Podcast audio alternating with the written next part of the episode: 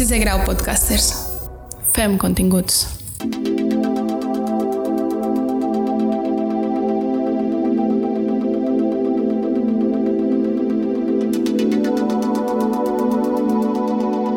Esto es Fast Forward, un podcast de Sisé Grau, en el que hablaremos de los álbumes que aceleraron las carreras de algunos de los grandes músicos de las últimas décadas.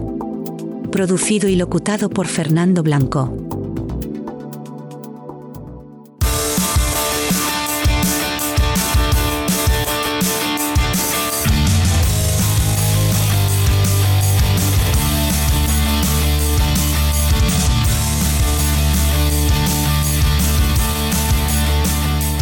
Bienvenidos melómanos al episodio de hoy de Fast Forward en el que hablaremos de Versus, de Pearl Jam. Un álbum icónico que es la historia de una generación, de mi generación, de la generación X. Para esto haremos un pantallazo del contexto en el que se desarrolló toda la cultura grunge y cuál fue su importancia. El contexto y los antecedentes. Para entender Versus debemos regresar al Seattle a finales de los 80 y principios de los 90. El grunge estaba en su apogeo, mezclando elementos del punk, heavy metal, el hard rock y el rock alternativo. Nirvana, Soundgarden, Alice in Chains y por supuesto Pearl Jam eran los protagonistas, pero ¿qué hizo que este sonido y este movimiento fuera tan especial?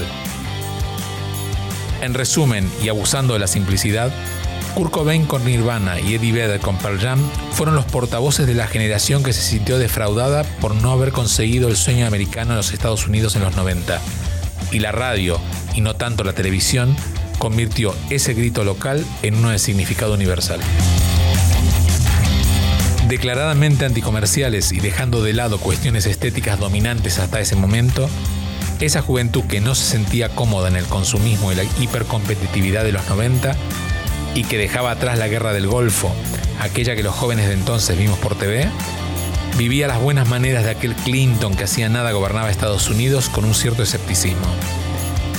En Andorra se estaba por firmar la primera constitución, en España estaba por comenzar aquel fatídico cuarto mandato de Felipe González, y en mi Argentina natal Menem había narcotizado a la población con un milagro económico del que aún hoy se pagan las consecuencias. Era 1993 y yo tenía 24 años. Aún no teníamos internet y diría que no teníamos teléfono móvil. Y nuestra cultura se alimentaba de libros y videoclips de MTV. Quienes estábamos promediando o acabando la universidad ya habíamos entendido perfectamente el engaño de la cultura yuppie de los 80 y los veinteañeros de todo el mundo nos enfrentábamos a un futuro profesional incierto. Muchos éramos también quienes sufríamos los primeros desengaños con la política, la que a mí personalmente me dura hasta el día de hoy. Y es en ese contexto que el sonido descornado del grunge apareció para hacernos vibrar.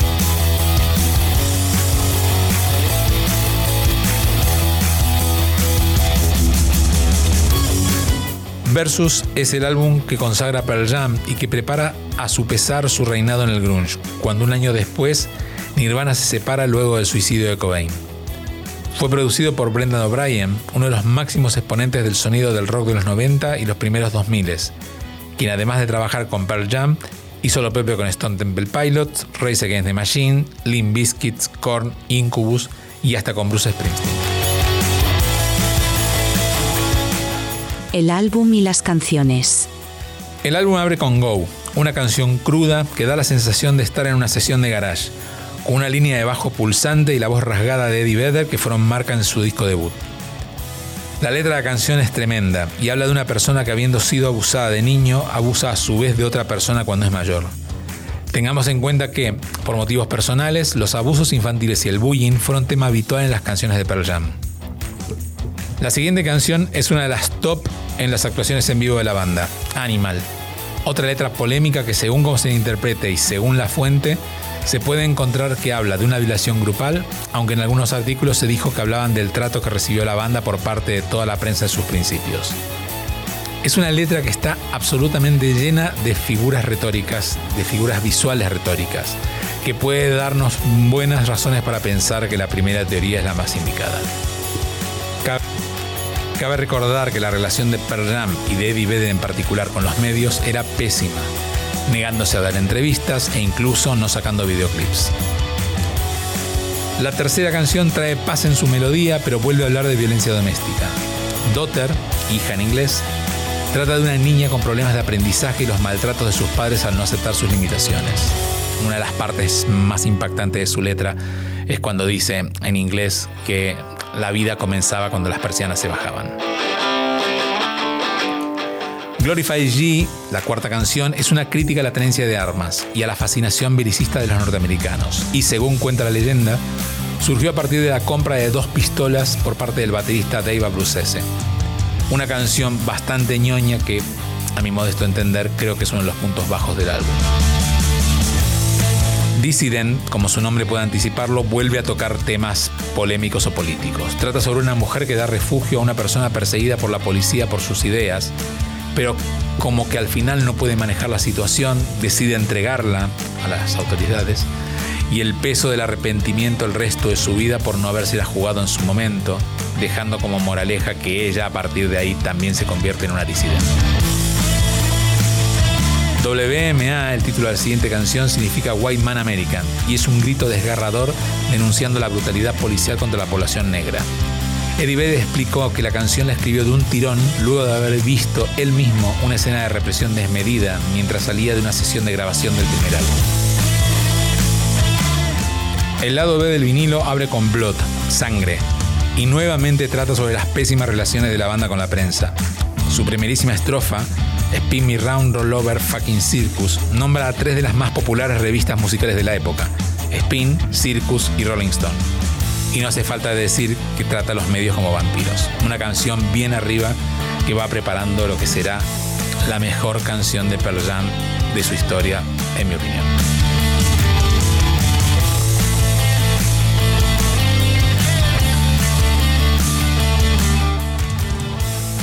Rear View Mirror, la canción en cuestión, tiene una letra también tremenda y expresa cómo Eddie Vedder mira en el espejo retrovisor, el Rear View Mirror, los momentos del pasado de los que quiere escapar, entre ellos los maltratos de su propio padre. Rats, la siguiente canción, vuelve a destacar el bajo grueso de Jeff Amen. Aquí, en un bucle hipnótico, Vedder ironiza cómo la sociedad funciona como si fueran ratas. Salvando las distancias, hace un juego similar que Pink Floyd hizo en Animals. Es una de las canciones menos populares del álbum, pero para mí es una de las musicalmente más interesantes. La joya escondida del álbum es Early Woman Behind the Counter in Small Town, también conocida por los fans como Small Town.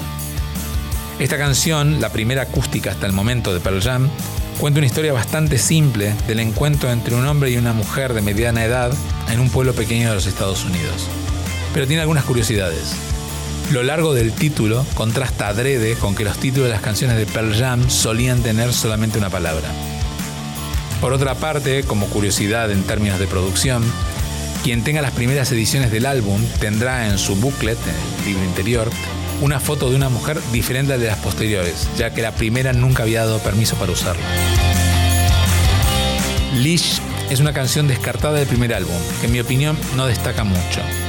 Es un grito de juventud criticando el mundo de los adultos, cosa un poco atemporal, ya que cuando fue grabada, Vedder ya tenía 30 años. El vinilo, porque el CD tenía luego las típicas canciones de relleno, cierra con Indifference, una balada potente con un sonido 100% grunge. La letra trata de cómo la vida pasa y cómo te puedes dar cuenta tarde de que no has hecho nada que pudieras dejar en el mundo. La canción fue versionada muchas veces en directo, entre otros por Ben Harper y por los geniales Government Mule.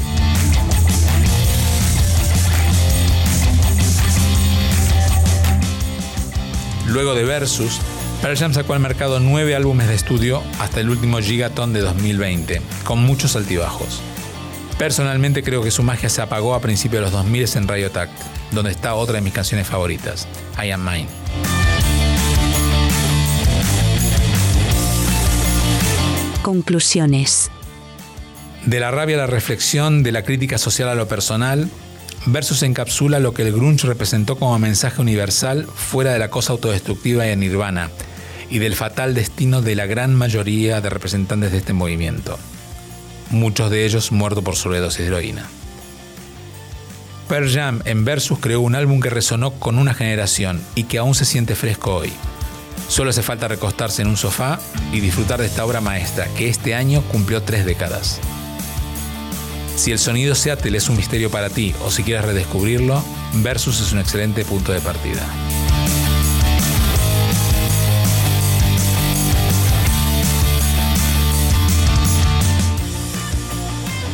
Recordad que en la descripción podés encontrar una playlist del álbum más los links a los vídeos correspondientes. Y si no queréis perder a ningún capítulo de este podcast, eh, solamente tenéis que suscribiros en vuestra plataforma favorita o en YouTube. Hasta la próxima.